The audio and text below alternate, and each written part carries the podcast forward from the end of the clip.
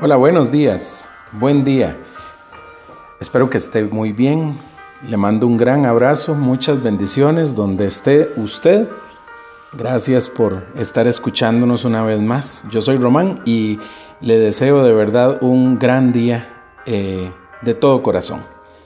Eh, este es Levantados Devocional. Es un rato para reflexionar y compartir algo interesante sobre la palabra de Dios, sobre el mensaje que Dios tiene para nuestras vidas y cómo esto puede impactar eh, nuestro día a día.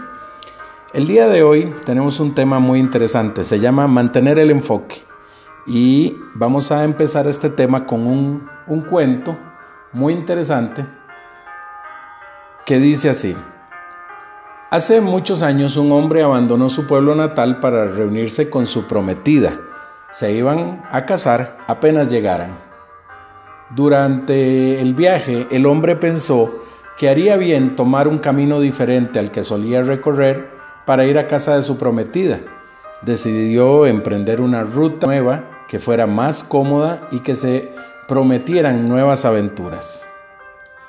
Poco a poco sus pasos lo llevaron muy lejos. Pasó por diferentes pueblos y conoció muchas personas cada vez descubría cosas más interesantes que le animaban a continuar adelante con su viaje sin mirar atrás. Así pasó años recorriendo un camino que en realidad no lo llevaba a ninguna parte, hasta que un día se sintió cansado y las aventuras dejaron de ser una novedad. Ver cada día rostros nuevos lo confundía y echó de menos el calor de un hogar. Entonces decidió volver. Sin embargo, cuando regresó, descubrió que su prometida se había casado. Después de tantos años sin tener noticias suyas, había creído que estaba muerto. El hombre, ya viejo y pobre, se quedó solo, lamentando el momento en el que había decidido cambiar su rumbo.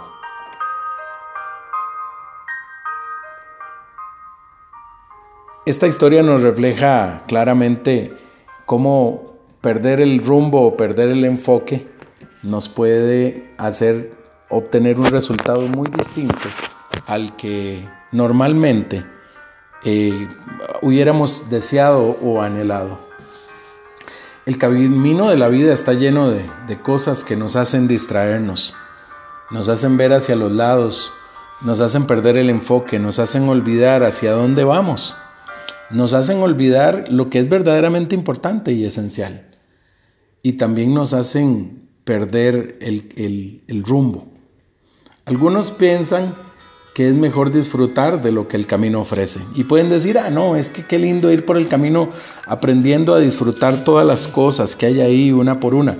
Esto puede ser cierto, el camino es muy lindo, pero cuando te distraes y sales del camino para ir a disfrutar de las cosas, rápidamente pierdes el, objetivo y pierdes también eh, el fin por el cual estabas ahí. Una forma en que yo lo hago, por ejemplo, cuando voy eh, a disfrutar de un viaje o un paseo, es tratar de llegar lo más pronto que pueda al lugar a donde voy, al destino, y luego, a partir de ahí, empezar a disfrutar de todo lo que hay. Casi siempre nosotros estamos pensando eh, que el viaje es el, el, el, objetivo y no es el viaje el objetivo, el objetivo es llegar al fin. Preguntémonos cuál es nuestra meta entonces en nuestra vida, hacia dónde vamos, porque la vida es un viaje y es un camino que estamos recorriendo y muy pocas veces nos detenemos a preguntarnos cuál es nuestra meta, hacia dónde vamos. Tener claro hacia dónde voy aclara el camino, limpia los obstáculos y me permite cumplir la meta. Esto es importantísimo de entender. Si yo tengo claro cuál es el camino eh, y el fin hacia donde yo voy a, a llegar, entonces me permite cumplir realmente y ir quitando las cosas de mi camino que no me ayudan a avanzar. Hoy vamos a leer eh, dos citas. Eh, la primera está en Hebreos capítulo 12, versículo 12 y 13. Dice así, por lo tanto, renueven las fuerzas de sus manos cansadas y fortalezcan sus rodillas debilitadas. Tracen un camino recto para sus pies, a fin de que los débiles y los cojos no caigan, sino que se fortalezcan. Un camino recto y libre de obstáculos nos permite reunir fuerzas para continuar. Esto es importantísimo porque cuando el camino está lleno de obstáculos y de cosas que nos distraen, que no son esenciales para nuestra vida, muchas veces son las cosas que más nos llaman la atención, nos hacen perder el objetivo. Y empezamos a hacer cosas en nuestra vida para las que no teníamos un propósito. ¿Cuáles son los obstáculos que hay en nuestro camino? A veces son cosas que son muy lindas y nos distraen pero muchas veces son las cosas más negativas de, la vida la que, la, que se convierte en un obstáculo. Puede ser un pecado que no podemos dejar atrás y que no nos deja avanzar. Piénsalo. Quizás angustias o enfermedades o problemas familiares. Alguna preocupación que te tiene amarrado en este momento. Quizás son relaciones interpersonales. Lo que está amarrándote en el camino y no te deja avanzar. Quizás sea una persona que esté cerca de ti. Hay tantas cosas que nos pueden a nosotros detener en el camino. Pero sí hay una cosa que es importante de entender y es que todos los días de nuestra vida nosotros podemos tomar una decisión y es la decisión de seguir avanzando. Es una firme decisión de seguir avanzando. Este sería el primer paso para reponernos y seguir firmes en nuestro propósito. ¿Cuál es tu propósito? ¿Te has puesto a preguntar? Filipenses 3:20 tiene una, una respuesta para esto.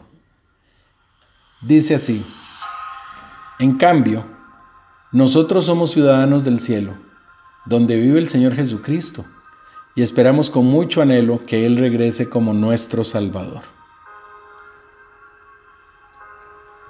Tener en cuenta que somos ciudadanos del cielo, que no somos ciudadanos de, este, de esta vida, de este planeta, sino que de allá venimos y hacia allá vamos, debería ser nuestra meta. Entender y creer firmemente en nuestro corazón que después de este plano material vamos a estar presentes delante de Dios es y debería ser una meta para nosotros. Lo que hagamos en este mundo y en este plano va a hacer que también eh, tengamos un destino allá con Él. Creer en Él, tomarlo en cuenta, que viva en nuestra vida. Esto es lo que Dios quiere para nosotros y este es el propósito que Él anhela para nosotros. Mi pregunta es, este es el propósito de nuestra vida. ¿Estamos buscando verdaderamente a Dios? Que Él esté en nuestra vida y en nuestro corazón. Cuando Él está en nuestra vida, todo lo demás cambia. Cuando Él está en nuestro corazón, todo lo que hay alrededor mejora. Cuando Dios está en nuestra vida y en nuestro corazón, las preocupaciones, las angustias, la enfermedad, los problemas, las relaciones, las personas que te afectan, todo eso empieza a cambiar. Y cambia de adentro hacia afuera. Hagamos que nuestra vida cuente. Tenemos un hogar con Dios, no podemos olvidar esto. Algo eterno y maravilloso.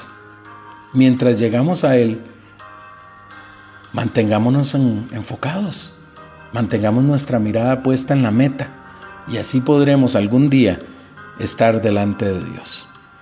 ¿Qué te parece si oramos?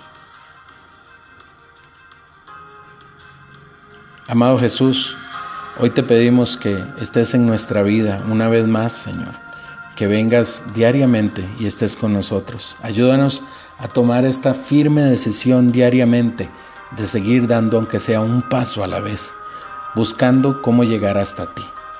Ayúdanos, Señor, a ir en pos de ti, a ir en pos de ese, ese, ese país, ese, ese cielo, ese lugar maravilloso del cual somos ciudadanos. Te damos las gracias, Dios, porque tú eres el autor y el consumador de todo. Así que hoy ponemos en tus manos este propósito y esta vida en tu nombre. Amén. Qué bonito, ¿verdad? Mantener el enfoque y estar eh, siempre, aunque sea un pasito. Hoy queremos mandar un saludo como todos los días, gracias a nuestros amigos y amigas que nos escuchan. Hay gente que nos escucha en lugares increíbles.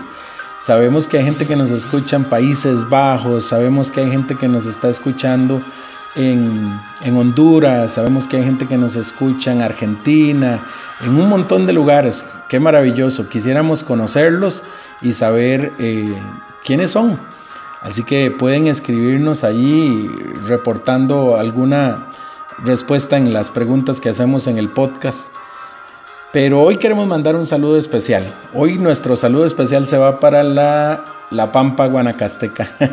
hoy le mandamos un saludo especial a, a tres personas que yo quiero mucho. En, en, mi corazón han sido personas importantes. Doña Sandra y don Manrique, un matrimonio maravilloso, este, que sabemos que siempre nos escuchan.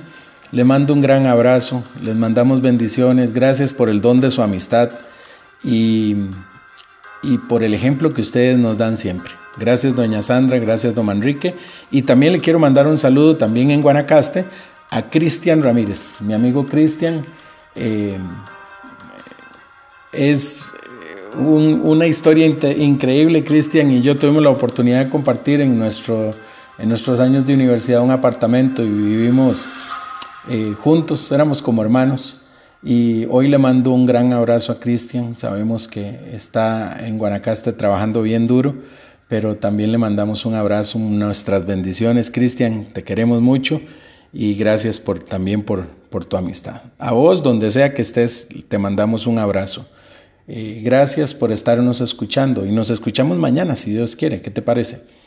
Bueno, que estés muy bien. Bendiciones. Chao.